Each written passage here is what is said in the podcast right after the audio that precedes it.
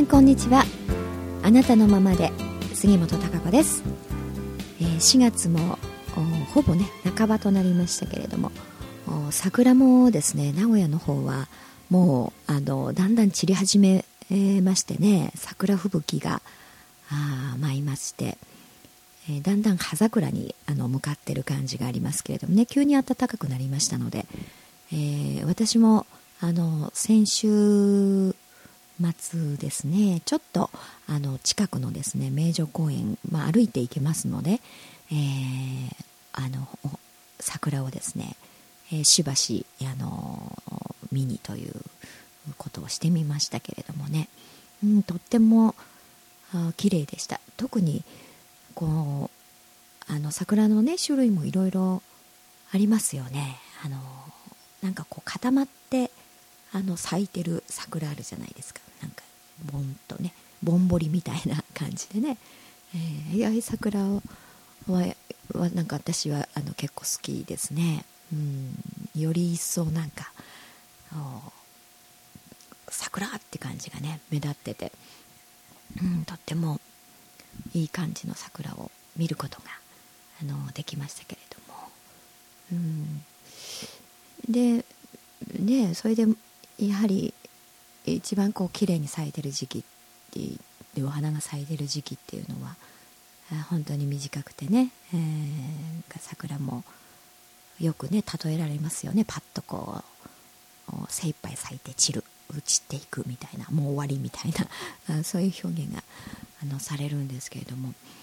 うんでもあの桜の木全体を見てみますとね桜のお花は、まあ、今回ねこの春で、えー、咲いて散ってということなんですけれども桜の木自身がの生命が終わるわけではなくてね、えー、その木はね何十年も、うん、何百年もですねこう育ってきて、えー、まあ、ずっと生きてるわけですよね。その中の毎年毎年ね、えー、自分の体の一部としてそのお花を咲かせるという、うん、で今回は、まあ、その季節であったりその年のねあの気温であったり、えー、そういった環境に応じて、えー、お花の咲く咲き方であったりとか時期であったりとか、うん、時間であったりとかあなんか花の色であったりとかね、うん、そういった様子というのはその都度その都度どんな花を咲かせるかっていうのはね毎年、えー、違ってて、えー、いろいろ様々なわけですよね。うん、でだからお花だけを私たちは見てるとねまあ桜ってなんか、えー、命が短いなみたいな感じでパッと綺麗に咲いて散ってしまうみたいなそういうところだけをね、えー、見がちですけれどもうんその桜の木というものを全体を見るとずっとね、えー、その成長し続けて、えー、今年の花はこんなお花みたいなねその毎年毎年花を、あのー、自分でねこう咲かせるために精一杯にいずっと長年生きているというね、うん、そういう全体としてのこうあの植物というね桜の木を見てみますとそういう自然の中からこう教えられることはいっぱいありますよね。人間も同じだと思うんですよね、うん、ずっとこう生きてて。その時その都度その都度何かやることはね、うん、違うっていうかね。いろいろ実りをつけるということだと思いますけれどもだからいろいろあっていいと言いますかね違って当たり前で毎年同じじゃない、うん、でも今年はどんな花を咲かせるんだろうということでね、えー、それぞれのその時々で違った味わいのある花を咲かせるために、えー、でもずっと精一杯あの生きて生きてるというかな。そういうことをやっぱり、えー、教えられると思いますからね。私そんな風に今回あの桜の木というね、えー、全体をこう見てまして、えー、桜の花という花びら、えー、それはとっても綺麗なんですけどね。お花というだけで。今回はあ今年はこんなあお花なんだよねみたいな。じゃあまたあ来年を楽しみにっていうでね、えー、ずっとそこに桜の木はあそこに居続けてくれて、うん、ずっと精一杯生きてるというね、うん、やっぱりそんな姿があ美しいなというかねそういう生き方というもの、うん、に人間はこう学ぶことがたくさんあるななんというふうにね思いましたけれどもね。うん、今年はやはり自粛モードなんでねあのお花見をしてお酒を飲んでということは、まあ、あまりない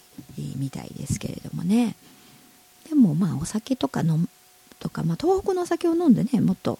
こうあの消費させる消費するっていうことはね、えー、活性化に向けて、えー、大事だと思いますからそういうのもあっていいと思うし、うん、あとは別に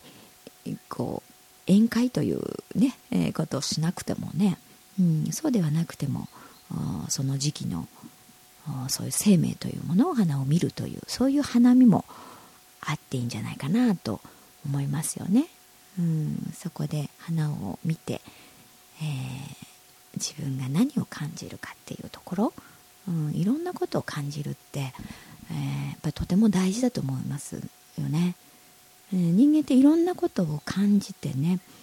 うん、その感じたものを自分で見てみてね、うん、自分は何を今感じてるんだろう。そしてなぜこんな風に感じてるんだろうっていう、うん、その感情が起きてきた元になっているもの、うん、その原因であったり要因であったりそういったものが何なんだろうっていうことをね見ることによって、まあ、己を知るということもできるし、えー、今の自分のものの見方、うん、自分の脳の中のデータにねインプットされている、うん、その物事の見方のベースとなっている、うん、いろんな概念、うん、そういったものを知ることができますね客観的に、えー、ですからあその感情いろんなことを感じるということはあの人間の成長にとって、えー、必要不可欠なものであるし、えー、それがないと逆に成長していかないと思いますよね。その、うん、何も感じない。何も変わらないというか。あ成長ってそういういろんな自分が何を思うのか。そしてなぜ、えー、こう感じるのかっていうところを見ていくことで。そしてそこに、えー、あこういうふうに感じるのはなんか自分がこう今までの、うん、例えば環境の中あ経験の中でね逆に何かこう植え付けられた、ね、物事の見方狭い物事の捉え方うんそういう思い込みの概念によって、えー、こう思ってしまうというねそれで発生する感情というのが非常にやはり人間というのは多いと思いますからね。うん、だから感情がこう湧いてくることでね逆に、えー、その自分のあ思い込みの自分そういう思い込んでただけだなとかねこの捉え方はあ狭いんだっていうことに気が付くことができる、うん、そして気が付いたらあじゃあそうじゃなくていいんじゃないというふうにね、えー、その思考のもとになってる考え方物事の見方、うん、価値観社会観そういったものを変えていくことができる、うん、広げていくことができる、うん、でもっともっとこう広くねえー、拡大、えー、していくことができる。そうすることによって人間って自分のキャパが広がっていく。ということになります。そうしないと結局人間って成長しないし、えー、それで広がっていくわけですからね。うんなんでとても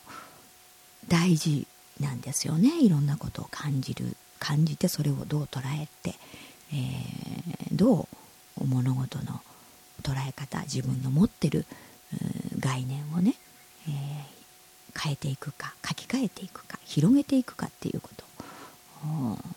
がやはり一番大事だと思います。ですから何か特別にね大きなあのショックなこと大きな何か事件いうかなそういったものが、うん、起きなくても日々日常の生活の中でいろいろあるわけですよね。何もない人はいないです、うん、それね人と接した時うん。家庭で家族関係でとかね。いろんなあの毎日日々の日常の中での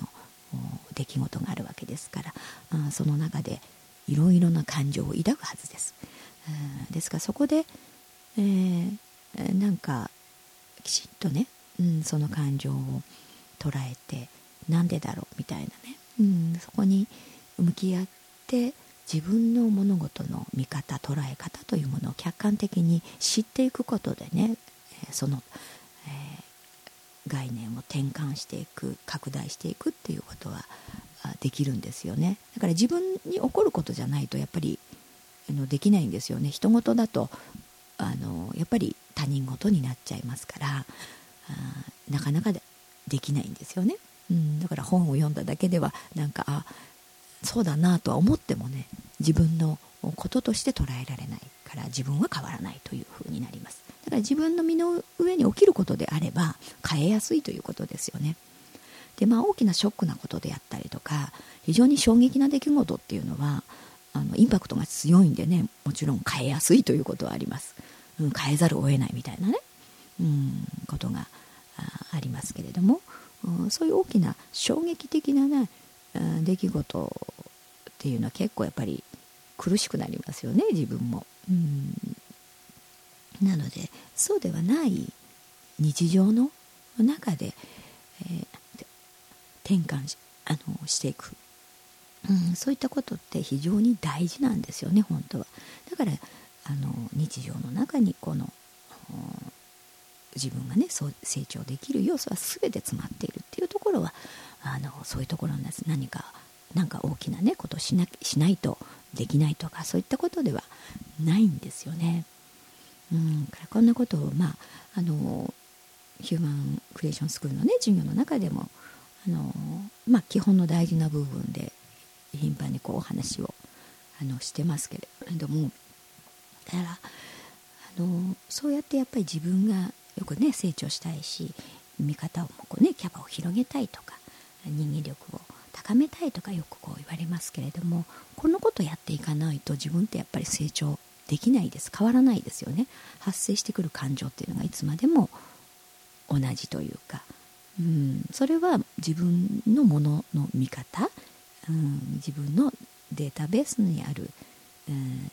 パラダイムというそういう概念ですよね価値観社会観物事の捉え方というものが変わってないからまた同じように思うというね感情が湧くということなんですよね。だからそこの元を変えないと物の見方をですね、えー、変わらないということになりますからうんだから、まあ、感情がそういうふうにいろいろ起きるっていうのは逆にチャンスなわけですよね。うんだからあの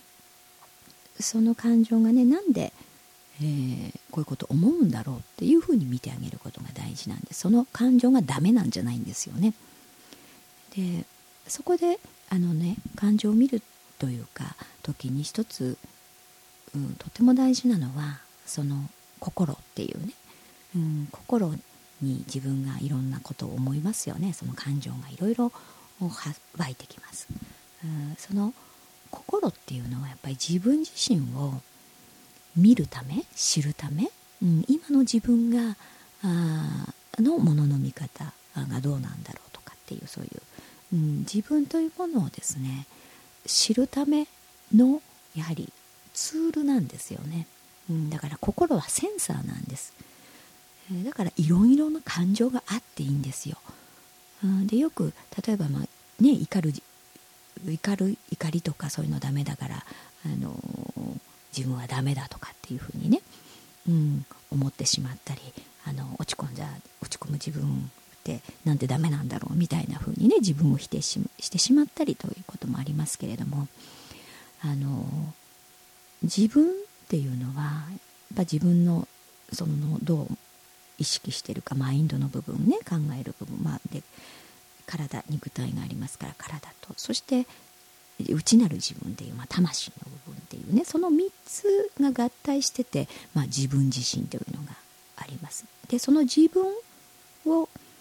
知るために心っていうその感情感心っていうツールをね使って感情をねいろいろ信号感情っていうその信号がいろいろ来ることによってあの自分の質を知ったりねそれが魂からの、ね、信号であったり感動とかそういうものはそうですよね、うん、何か分かんないけど思わず涙が出るとかね、えー、無性にこうなんでしょう。こう気持ちが高ぶってくるみたいなところっていうのは魂からのメッセージですよね。そういうもの。だからそこに質質がありますから自分を知るということになります。自分が意識してない自分というの。ね、まだ見ぬ自分。可能性が発揮されてない自分。って自分は意識してませんよねそういうところ。そういったことを知るということになります。それも自分を知るということになります。そしてもう一つは、えー、環境によって植え付けられたそういった概念ですね。パラダイムものの見方価値観、うん、社会観っていうそういうもの。それっていうのはやっぱ生まれてから作られていきますから脳のデータに、えー、刻まれていきます。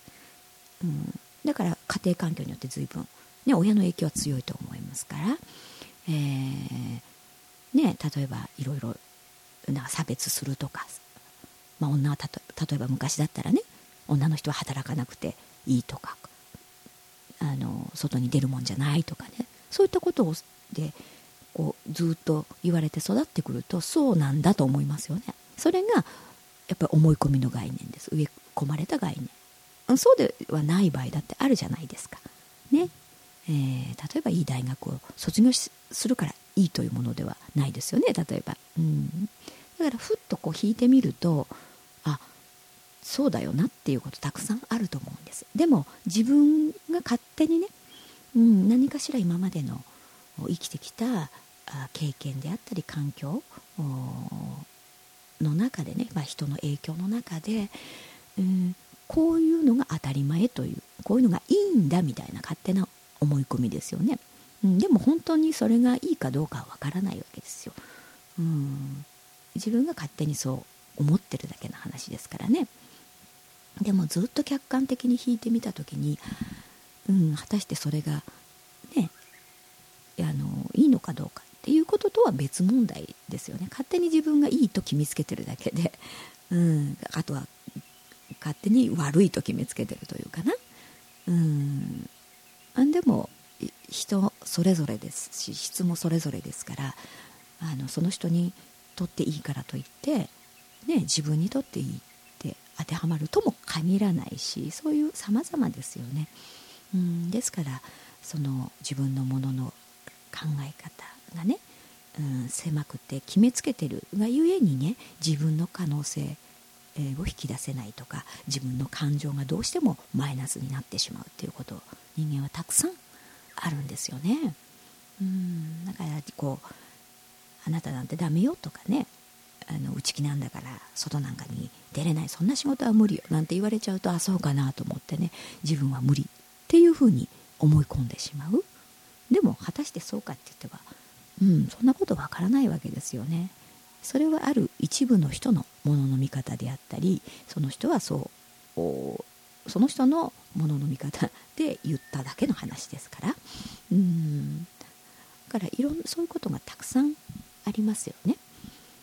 国が違えばそういうものの見方っていうかよしあしというのも変わりますよね。うん、だからその都度その都度変化するっていうものの見方はやっぱり本質ではないというか真理ではないという真理ってやっぱり普遍に変わらないものですよね。うんですからこう人が、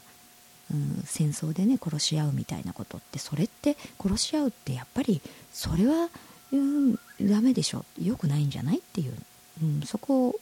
それが真実だと思います。じゃあ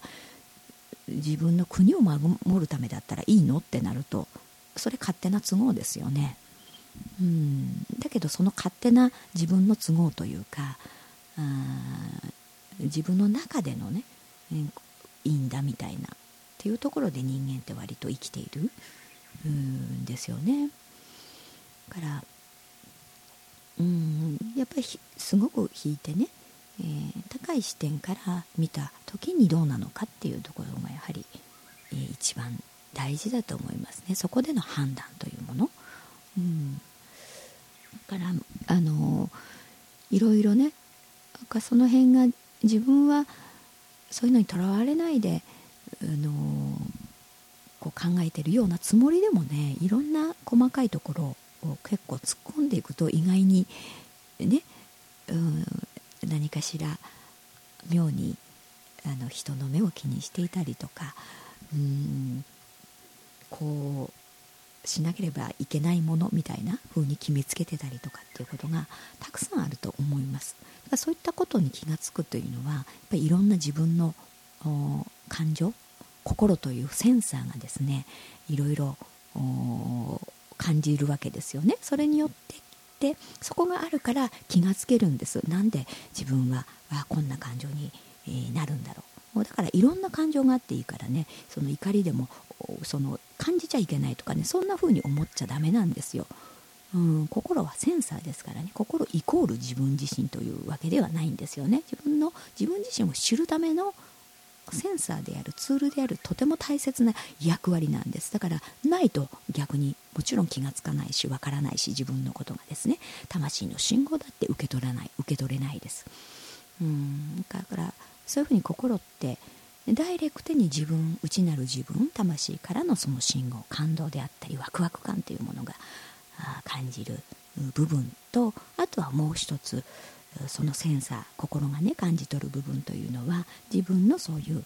思い込みの概念、自分の中の考え方価値観そういった思考から発生してくる感情というものとの二通りのこう発信源がありますから、うん、だけれどもまあどっちもねこれはあれなんで私こんな風に感じるんだろうって感じることが悪いと思っちゃダメだしそうすると先進めませんよね。いろいろあっていいんですだから、うん、だだけれどもそこでね、え、じゃあなんで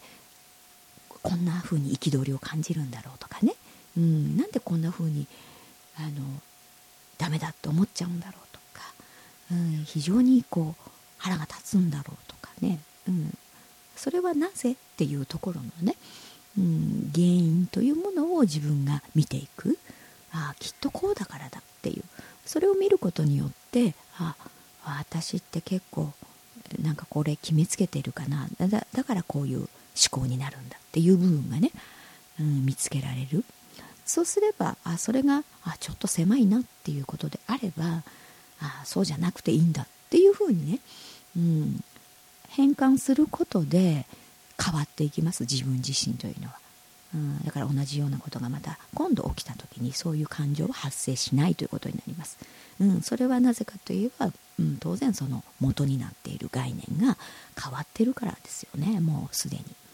データが書き換わっているからですだからそうやって自分のキャパというのがどんどんどんどん広がっていきますこれは日常でできることですだからこれすっ飛ばしてね自分の成長って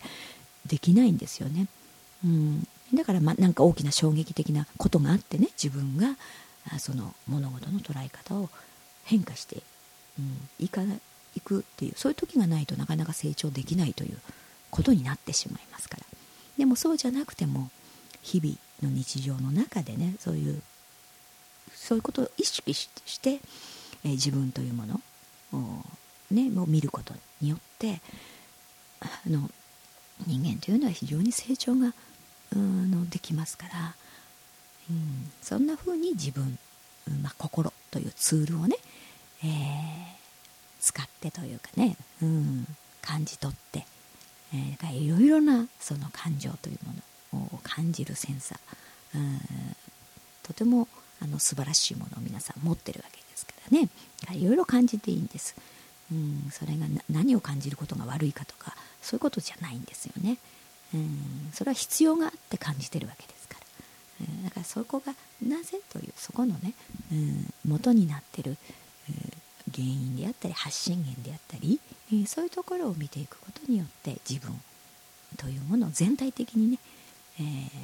自分というまだ見ぬ自分であったり可能性で質であったりとかね、うん、それとやっぱり自分の中のにすでに、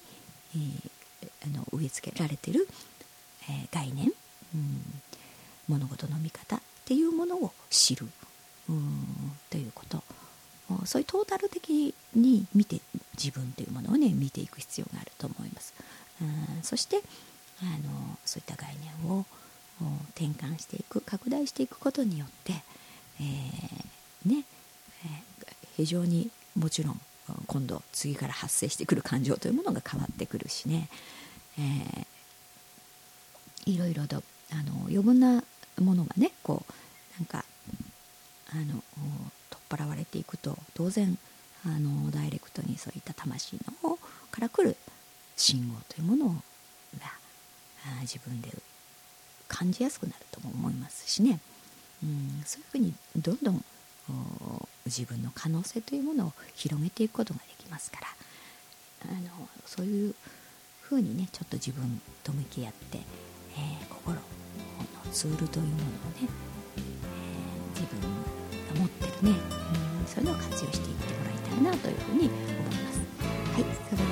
えー、今日もお時間が来ました。また来週お会いしたいと思います。